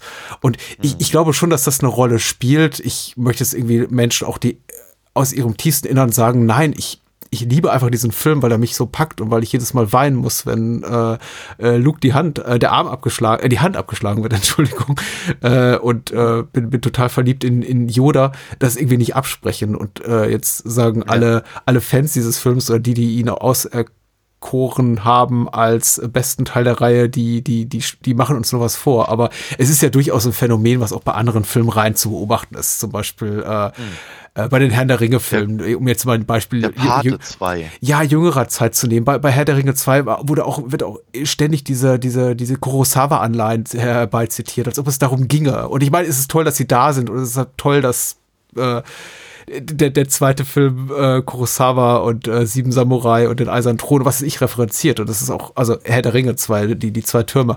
Äh, aber äh, ich weiß nicht, ich, also für mich spielt immer andere Sachen eine, eine, eine, größere Rolle. Und bei Filmen dieser Art ist es tatsächlich das, die, die, immer die Frage oder die Antwort auf die Frage, die mich am meisten bewegt, äh, was, welcher Film berührt mich am meisten oder hat mich in meinem, in meinem jugendlichen, kindlichen Dasein am meisten getroffen. Das ist dann eben auch ja. der, der erste Teil. Aber wie gesagt, ähm, das, aber das ist zum Beispiel wert, aber das ist bei mir schwer zu sagen, weil natürlich hat mich der erste am meisten getroffen, weil ich ihn auch als ersten wahrgenommen habe. Mhm. Nicht als ersten gesehen, aber als ersten komplett und vollständig wahrgenommen habe, wie ich ja vorhin erzählt habe. Ähm, aber es zieht so das wirklich Neue, also Han Solo zum ersten Mal äh, zu sehen, wie er Greedo erschießt und irgendwie Luke, der sich der äh, ja. sehr schnell entwickelt vom halb, nicht möchte ich sagen jugendlichen Taugenichts, aber schon einem, einem jugendlichen Naivling zu einem möglichen ja. Weltenretter. Das ist ja, schon ja. etwas, das dieser zweite Teil nicht in dem Maße hat. Also wir kriegen zwar neue Figuren, wie Lando, wie Yoda, das war's eigentlich. Ja. Aber und ein paar coole Designs. Und ein paar coole Designs, also sie sind nicht wirklich entwickelt als Figuren. So interessant. Na, ja, und dennoch ist es natürlich so, glaube ich, weil eben diese Figuren ja auch mir damals sehr äh, ans Herz gewachsen sind, äh, war es eben doch entsprechend äh, die, die ganze, die ganze Liebesgeschichte äh, zu sehen oder eben einfach eben diese, äh, wie es wie's, wie's bei, wie's bei Clerks heißt, ne? dass es halt einfach Series of Down Endings äh, gibt für die Figuren, die man so mag. Hm. Ja, und dann, dann, dann wird eben Han noch eingefroren und so. Das ist schon, das hat mich schon durchaus im Mark erschüttert, auch wenn ich dann zu dem Zeitpunkt schon alles wusste, aber das eben das tatsächlich zu sehen, hat ja eben dazu geführt, dass ich ihn halt über lange Zeit so gut finde. Ich glaube, heute gucke ich auf andere Dinge. Also wie halt das, das den, den ersten Film finde ich einfach so, finde ich immer noch so, äh, so frisch, so innovativ, so, mhm. so, so, so, äh, abenteuerlich. Ja. Und den dritten zum Beispiel mag ich eben auch sehr gerne. Ich meine, ich bin sehr gespannt, was ich sage, wenn wir, wenn wir, äh, wenn wir uns den wieder angucken und dann darüber reden. Aber so aus, aus aktueller Perspektive finde ich den ersten eben auch, äh, den, den dritten eben auch ganz toll, weil ich ihn eben als Kind eben auch so toll fand ja. und weil so viele, da sind eben auch so viele nette Set-Pieces drin, mhm. Jabba's Palast und die Fahrt auf den auf diesen Speederbikes und was nicht alles und so. Das ist cool und ähm, das, das, das, das, das macht schon alles alles viel Spaß und und äh, der und Luke ist klasse als mit, mit seiner mit seinem schwarzen Strampelanzug und sowas. Und äh, also wie gesagt, ähm, ich, ich, ich, ich glaube, wenn man mir heute die Pistole auf die Brust drücken würde, um zu sagen, welchen Star Wars-Film ich am besten finde, könnte ich es vermutlich trotzdem nicht so mit Genauigkeit sagen. Ich könnte nicht sagen, also der erste ist der zweite oder der dritte mhm. oder Rogue One oder so. Ich kann es vermutlich wirklich nicht genau sagen, weil ich halt mit allen Filmen was sehr, sehr Unterschiedliches verbinde. Und mit, mit dem Imperium verbinde ich eben die Erinnerung daran, wie wichtig es mir überhaupt war, diesen Film zu sehen, wie sehr er mich beeindruckt hat, als ich ihn gesehen habe. Mhm. Und weil ich ihn ähm, auch sehr, sehr häufig gesehen habe, weil äh, aus eben gerade genannten Gründen, fallen mir mittlerweile Dinge auf, die, wären sie mir früher aufgefallen, äh, dazu geführt hätten, dass ich ihn nicht so gut gefunden hätte. Ah, okay, okay. Ja, wie gesagt, mir geht es eher andersrum. Also meine Wertschätzung läuft im, äh, wächst im Laufe der Jahre. Hm. Ich kann zum Beispiel eine Sache ganz, ganz konkret benennen, was mich als Kind, als Heranwachsender gestört hat und ich mittlerweile tatsächlich als relativ gelungenen Kniff empfinde, nämlich tatsächlich dieses Downer-Ende. Und damit meine ich jetzt nicht nur die Tatsache, dass der Film eben quasi ein, ein jetzt ich möchte nicht sagen, hartes Cliffhanger-Ende bietet. Es ist nicht so, dass Luke an der Schlucht hängt und im, ja. im, im, im, wortwörtlichen Sinne und irgendwie dem, dem Tod ins Auge schaut und das heißt, du, du, du, wir sehen uns in drei ja. Jahren. So ist ja nicht. Ja. Also wir haben schon so einen halben Abschluss, aber äh, vieles ist eben offen. Äh, muss noch, also wir haben keine vollständige Resolution der, der, der Geschehnisse. Ähm, insofern, ich, ich bewerte das gar nicht so gewichtig, wie es, glaube ich, viele Menschen im Fandom tun, auch viele Seite, viele Menschen in der Kritik. Aber, aber sei es drum. Also für mich fühlt sich der Film schon rund an. Ich habe nicht das Gefühl, dass der Film endet und ich ärgere mich. Ich gehe in Abspann und denke mir so, uh. Es ist kein, es ist kein To Be Continued wie beim zweiten Matrix-Film oder sowas. Nee, überhaupt nicht. Richtig, richtig, ja. richtig. Ähm, ja. Was mich zum Beispiel aber äh, zum Thema Entwicklung oder wie hat sich der Film in meinen Augen entwickelt, was mich eben tatsächlich als äh, Kind heranwachsender gestört hat oder mir nicht so gut gefiel, ist einfach, dass der Film mit den beeindruckendsten Set-Pieces beginnt, was so Action ha. betrifft. Ja, und eben großartig. Ja. relativ klein skaliert endet. Wir haben zwar diesen ja. Kampf zwischen Vader und ähm, Luke, der auf einer äh, persönlichen, sehr mhm. intimen Ebene ein großes Gewicht hat, ein großes dramaturgisches Gewicht, aber natürlich als, als Action-Set-Piece in keinster Weise mit dem Angriff ja. der AT&Ts äh, äh, konkurrieren kann, die ich ja. damals wie heute für toll befinde. Also ich habe niemals ja. deren Authentizität damals auch schon in Frage gestellt. Die sahen für mich immer toll aus. Ich habe niemals an Miniaturen gedacht. Also auch toll getrickst. Aber das war so, der, der Film beginnt damit und nach dieser initial halben Stunde frage ich, frage mich die ganze Zeit, wie wollen die das denn noch toppen? Und die Antwort ist, sie werden es nicht toppen. Nein.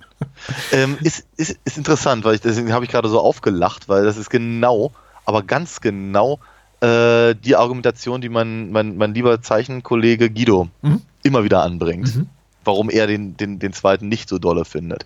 Weil er eben ich finde es mittlerweile smart, aber damals war es, oh.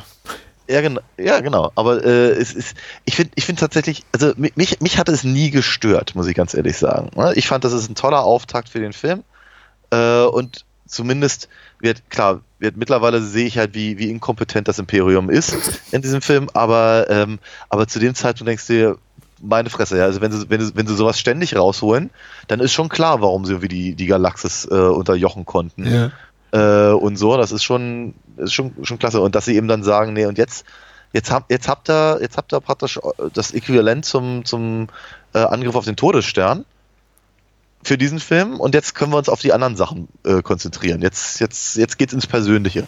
Jetzt sehen wir, wie, wie äh, Luke trainiert und wie C3PO auf den Sack geht und meine Fresse geht der auf den Sack in diesem Film. Also, Halleluja. Und ich mag Dir oder R2D2? Mir. Mir geht C3PO unglaublich auf den Senkel mhm. in diesem Film. Also ich mag den eigentlich ganz gerne. War immer eine, also ich erinnere mich, also ich glaube, warte mal, meine allererste, mein allererstes Spielzeug, was ich jemals bekommen habe, war ein R2D2, weil mein Bruder einen bekommen hat. Mhm. Also hatte ich den. Und ich glaube, die, die zweite und dritte Figur, die ich bekommen habe, war ein C3PO und ein so einer von diesen, von diesen mit den, mit den großen schwarzen Helmen vom, vom, vom Todesstern.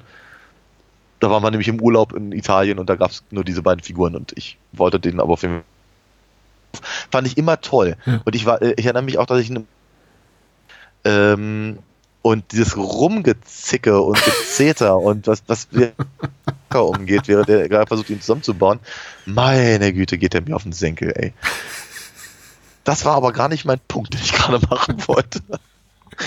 ähm, ich wollte eigentlich gerade sagen, dass sie ihm sagen, dass sie ähm, den äh, im Prinzip den die Geschwindigkeit rausnehmen aus dem mhm. Film, um sich halt in den persönlichen Geschichten zu widmen und, und äh, da, da eine Dramatik zu finden, ist ja auch durchaus sehr clever. Mhm. Und äh, sagten ja, äh, den, der, der, der, der Schwertkampf zwischen Obi-Wan und Vader im ersten Film ähm, kam vielleicht auch nicht an der richtigen Stelle und äh, sie wollten ihn aber auch nicht parallel haben zu dem äh, zu dem Angriff auf den Todesstern, was ja auch rein storytechnisch gar nicht funktioniert hätte. Äh, und haben deswegen gesagt, ja, dann machen wir doch den großen Kampf am Anfang und den und den und das das das das, das äh, hm. Säbelgefecht ans Ende, was eigentlich auch ganz gut funktioniert. Ja, klar. Ich meine, für mich mittlerweile auch sehr gut funktioniert, aber ich bin eben auch geschulter im Filme gucken. Ich gehe nicht mal daran mit dem Mindset, Entschuldigung, das auch wieder so ein blödes Wort, eine, eines Zehnjährigen, der eben relativ konventionelle, um nicht zu sagen konservative Vorstellung hat davon, wie Filme ablaufen.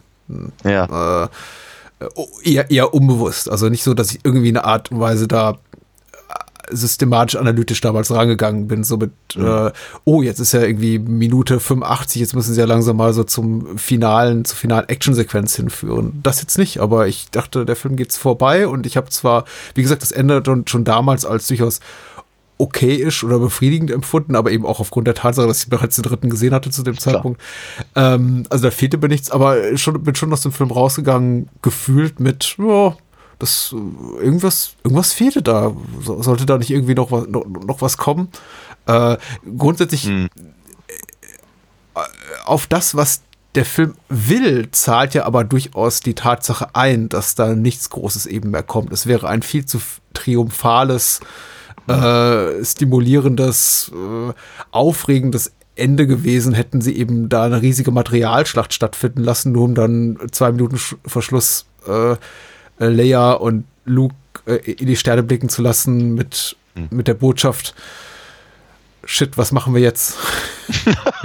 Äh, das hätte eben nicht funktioniert. Also so schnell kriegt man dann eben auch einfach nicht mehr den, den emotionalen Bogen zu, zu diesem ja. Moment. Und dafür müssen, müssen es eben einfach so ein bisschen kleiner skalieren.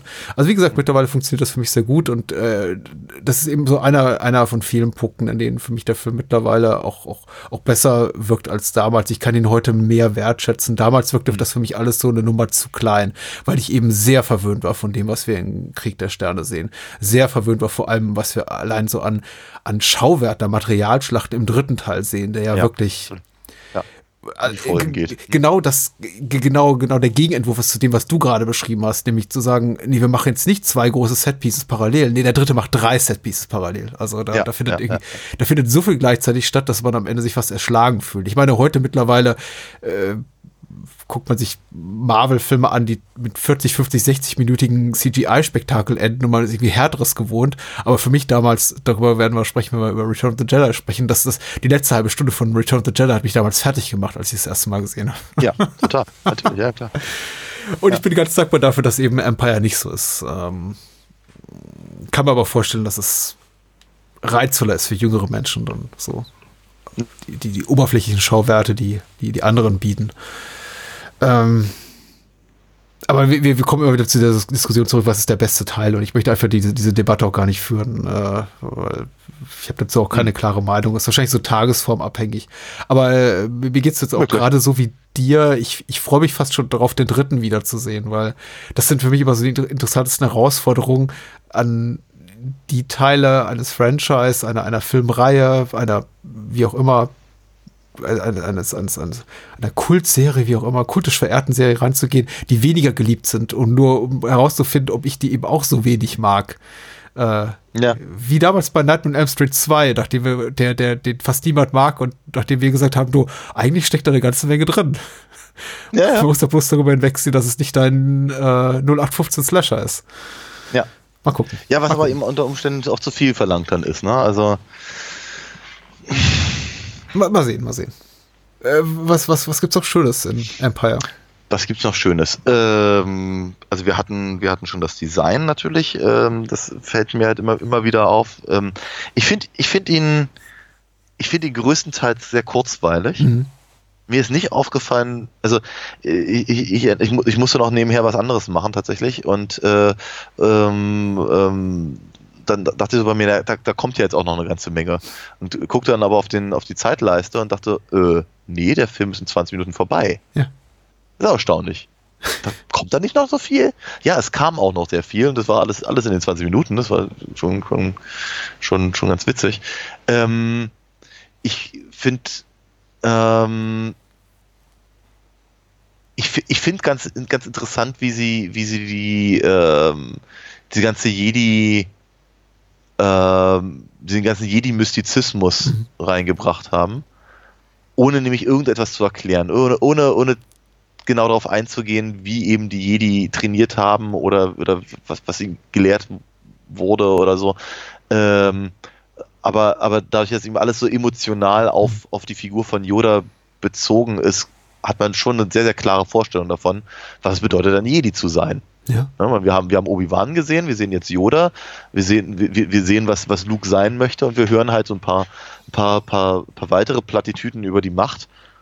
Und wenn dann eben tatsächlich im dritten Teil Luke als Jedi erscheint und sich so verhält, wie er sich verhält, bin ich als Zuschauer nicht überrascht. Ja. Weil ich irgendwie denke, ja, ja, das so, so in etwa habe ich mir das vorgestellt. Hm. Ähm, Finde ich, finde ich eben auch ganz, äh, ganz, ganz nett und ganz cool. Ähm, auch auch gerade, gerade, weil sie eben äh, Luke vi- viele, viele Dinge falsch machen lassen. Hm. Finde ich auch interessant, dass sie sagen, also wir, wir, wir, wir, wir, haben hier eine Figur, Hm. die laut, laut Drehbuch quasi das und das tun müsste eigentlich und der macht aber was völlig anderes, aber wir machen das jetzt so, dass du als Zuschauer total nachvollziehen kannst, warum er sich so verhält und vielleicht sogar selber so handeln würdest. Ja. Und wenn es halt nur so Kleinigkeiten sind, wie seine Waffen mitzunehmen, wenn er an diesen Baumstumpf geht. Und sowas. Und ich denke mir, ja, das würde ich vermutlich auch tun. Ich finde ich Also- find diese ganze Sache mit der Macht auch äh, extrem, extrem schlau gemacht. Also insofern, dass die Figuren, die uns an die Macht heranführen, eben die sind, die, ähm, das gilt ja auch bereits für den ersten Teil mit, mit äh, Alec Guinness, die sind die ähm, körperlich die relativ schwächsten sind im ganzen Ja. Cast. Dass eben der Ja, alte. Mann im ersten ist, der, der die größten Kräfte hat und dass eben ausgerechnet die kleine, die kleine Muppet-Puppe im zweiten, die aussieht wie ein äh, zusammengeschrumpelter alter, alter Herr und eben auch entsprechend so spricht, der ist der, die mächtigste Figur ist äh, in, in dem Ganzen, zumindest auf der guten Seite der Macht. Äh, also Ja, klar. Vader jetzt mal ausgenommen. Äh, und das eben im, im dritten dann eben äh, etwas stärker, auch körperlich, aber immer noch derjenige ist, der der milchbubigste vom, von, von allen ist, der, von allen Herren, die wir da sehen, also der nicht Ja. äh, körperlich wahrscheinlich mit dem Lando Calrissian oder Hans Solo oder Boba Fett oder so konkurrieren kann, derjenige ist, der die größten Kräfte hat. Also Mhm. Ja. das ist irgendwie auch schon, auch schon ganz spannend, weil äh, Ja. auch etwas, was man gerne übersieht jetzt äh, zu, Mhm. zugunsten der Wahrnehmung, äh, ach, wie süß ist doch Yoda, ach, ist der putzig und guck mal, und die, die, die Sprache Mhm. und der verhaspelt sich immer und was für ein alter lustiger Kauz. Also es ist Mhm. schon so, ähm, es ist, ich möchte äh, subtil wäre vielleicht zu viel gesagt, aber es ist zumindest sehr, sehr geschickt, das so zu machen, finde ich. Was, weil es natürlich auch Lucas und, und Castan äh, in seinem Drehbuch und Lee Brackett, ich weiß nicht, wie- inwieweit sie da äh, bereits Einfluss hatte auf, auf, auf auf den Teil des, des, des Skripts, äh, sich so unglaublich viel Mühe erspart, Arbeit erspart und uns die Belastung expositorischer Dialoge erspart, in denen eben alles haarklein erzählt wird. Es reicht völlig, diese, diese, diese, diese kleine Korinthe von Lebewesen zu sehen, die Yoda ist, und zu sehen, was der eben kann, um zu sagen, so, Batsch, da hast du es. Und da brauchen wir gar nicht Ja. mehr so viel Mystizismus. Genau, es muss gar nicht so viel erklärt werden. Äh, weil allein dieses Bild davon, wie dieser kleine, wie dieses kleine Lebewesen den, den X-Wing aus dem Sumpf hebt, sehr viel Aussagekraft hat. Finde Ja. ich toll. Auch das ist so. Das sind eben auch so Erkenntnisse, glaube ich, die mir erst in späteren Jahren gekommen sind. Und jetzt wahrscheinlich jeder, jeder, Hard, jeder Star Wars Ultra sagt so, ja, ja, ja, weiß ich doch schon seit 24 Jahren. Aber ich, ich habe eben ein bisschen länger gebraucht dafür. Also sehr, ein sehr gutes Geschichtenerzählen einfach, finde ich. Ja, das, also das, das, das auf jeden Fall. Und ich, äh, äh, Ökonomisches Geschichtenerzählen auch. Ja. Ja. Ähm, v- vielleicht, vielleicht ist das auch einer der, der, der, der Gründe. Ich weiß nicht, ob das jeder wirklich so benennen könnte, äh, wie du es auch gerade getan hast, aber ähm, äh, vielleicht kann man sowas fühlen, Hm. äh, empfinden, erleben. Ach, kann, kann auch nenn, nenn, nenn's wie du es willst, weil ich glaube schon, dass das Imperium mit einer der emotionalsten Star Wars Filme ist. Mhm. Ähm, nicht, nicht, was, äh, also keine Ahnung, natürlich ist Leia schockiert, wenn Alderan äh, vernichtet wird und, und Obi-Wan gerät ins, ins, äh, ins, ins Wanken. Oder Luke äh, äh, kann ein bisschen vor sich hin mopen, wenn, wenn, wenn Obi-Wan eben tatsächlich dann stirbt und so. Und alle freuen sich, wenn der Todesstern kaputt ist. Alles da, alles drin. Ähm, die Art und Weise, wie eben die Figuren im zweiten Film auf ihre Situation reagieren, ob das eben zum Beispiel dieses, dieses Banter ist halt zwischen, zwischen äh, Han und Leia. Ja. Und, oder, oder eben auch, auch, auch einfach das Zugeben, dass er sich irrt oder dass er eben einfach offenkundig komplett überfordert ist von der Situation.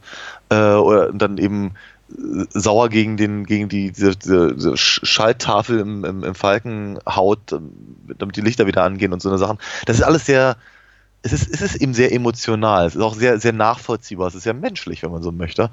Ähm, und auch Vaders äh, Umbringen seiner Generäle gehört damit dazu und so weiter und so fort. Ich glaube, dass, dass, dass, dass der Film halt viel, viel mehr Interesse hat an der emotionalen Welt seiner Figuren als so gut wie jeder andere Star Wars-Film zumindest in der Hauptreihe und zumindest in der in den in den äh, an denen Lucas höchstpersönlich beteiligt war. Mhm. Weil ja, also wenn, wenn ich mir das wenn ich das mal vergleiche mit den Prequels, ne, ich meine äh, klar, Anakin darf da eben durch die Gegend schreien und brüllen und über Sand philosophieren. Ähm, aber so richtig nachvollziehbar als, als, als Fühl das mögen andere anders sehen, aber ähm, das ist, es, es, fällt mir, es fällt mir sehr schwer, mich da rein zu versetzen. Und ich kann mir aber ganz genau vorstellen, wie das ist, Chewbacca zu sein im, im, äh, in, im Cockpit vom, vom Millennium Falcon, während, während halt irgendwelche Knöpfe explodieren, wenn man um Kometen rumfliegt äh, oder Meteoriten, äh, das Imperium am, am, am Arsch einem hängt und äh, der, der Hyperantrieb nicht äh, funktioniert. Mhm. Weißt du, das ist so, ich, ich, ich kann das nachvollziehen, weil der Film ist mir so präsentiert. Ja, ja.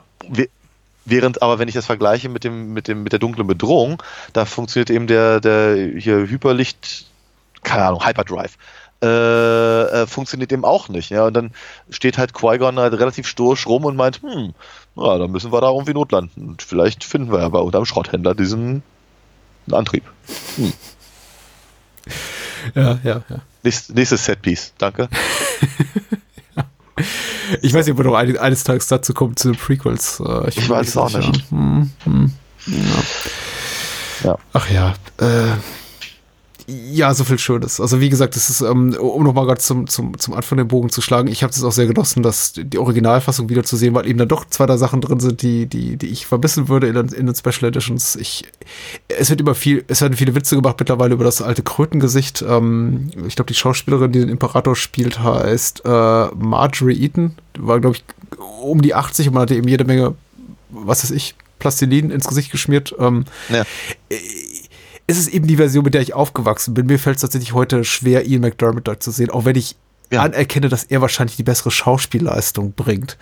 Bestimmt. Äh, es ist auch irgendwie konsequenter, so im, ja. im ganzen Jahr, passt schon. Ich habe ich, hab ich wenig, ich hab, auch da habe ich wenig, äh, wenig Probleme mit, mit, mit, mit Änderungen dieser Art.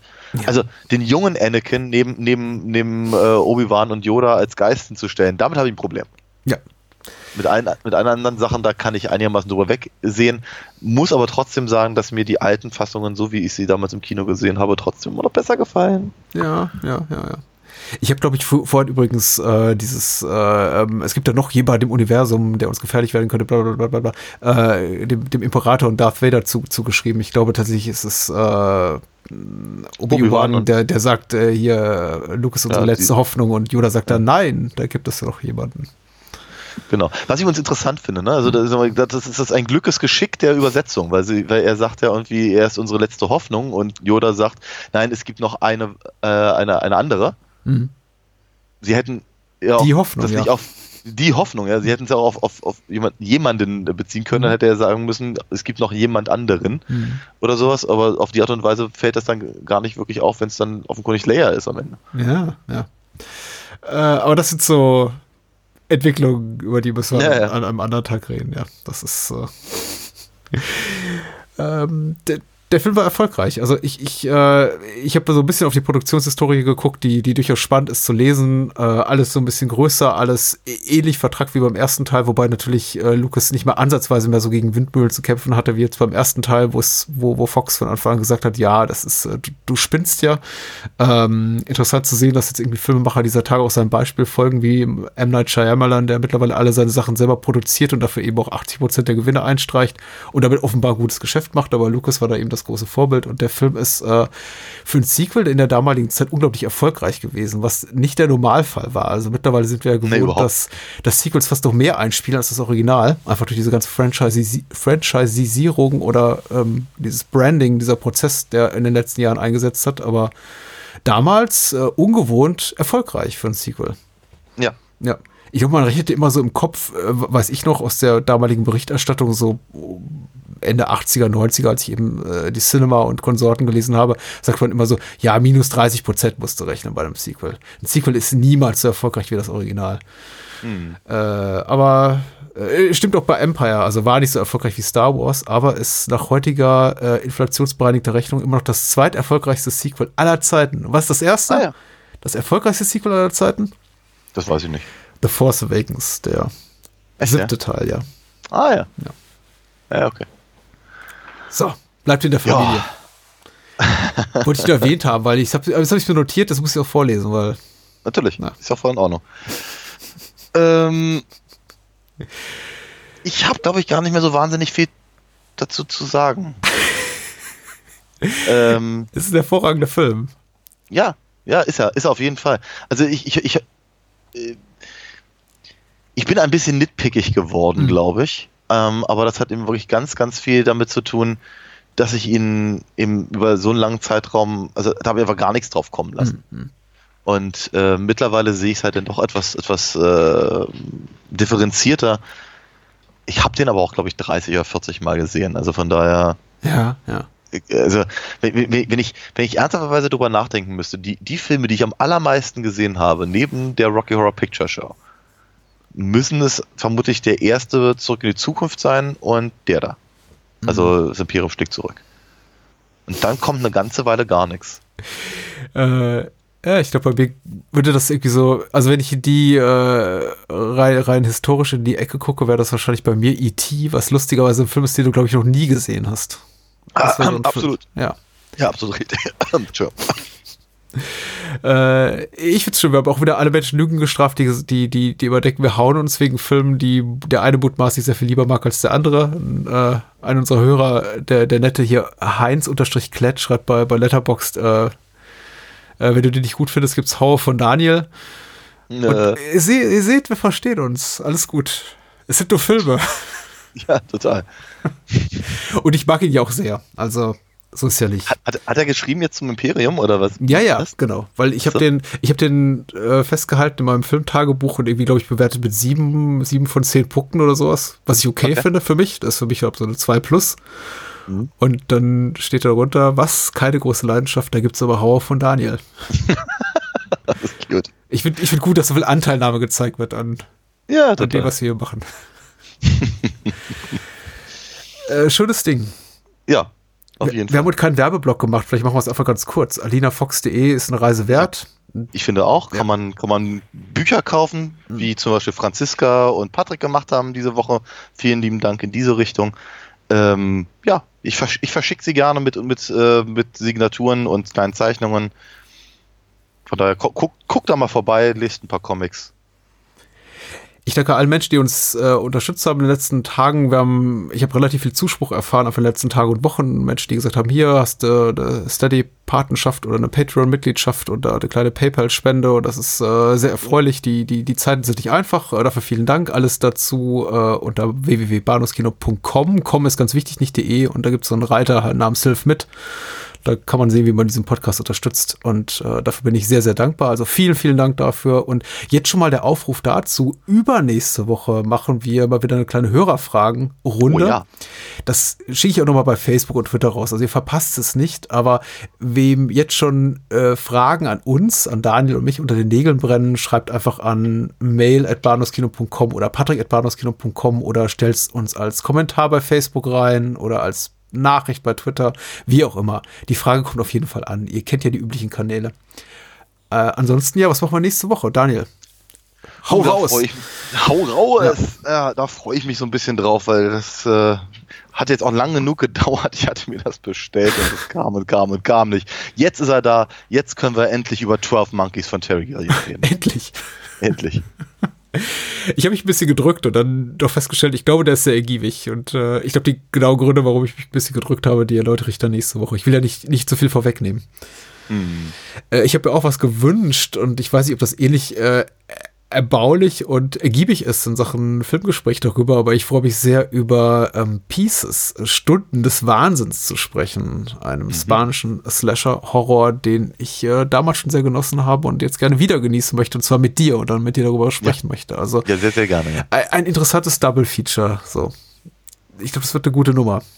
Ich hoffe doch. Festtagsprogramm. Wieder mal, jede Woche. mit dir nur. Ja ich, ich, bin ganz dankbar, dass es doch nächste Woche so viele Menschen treu geblieben sind, weil erstmal, wir haben über ein Andrew Lloyd Webber Musical gesprochen, was so, ich glaube, nicht alle Menschen erwartet oder auch glücklich macht, um es mal höflich auszudrücken. Und wir haben einen kultisch verehrten Film wie Opera, sind wir sehr kritisch angegangen, also Terror ja. in der Oper von Argento, was ich glaube auch nicht alle Menschen glücklich macht. Und Nein. trotzdem, also wenn ihr uns letzte Woche zugehört habt und jetzt diese Woche zu uns zurückgekehrt seid, das zeichnet euch aus. Auch nochmal ein ganz großes Kompliment an alle, die uns treu geblieben sind. Ja, ja. ich glaube, das kannst du, kannst du in ein paar Wochen nochmal wiederholen, wenn wir dann ne, unser Jubiläum feiern. Ach so, ja, natürlich. Hm? Mhm. Alright. Äh, schlaf gut. Ja, tu es oder tu es nicht. Es gibt keinen Versuch. Bye, bye.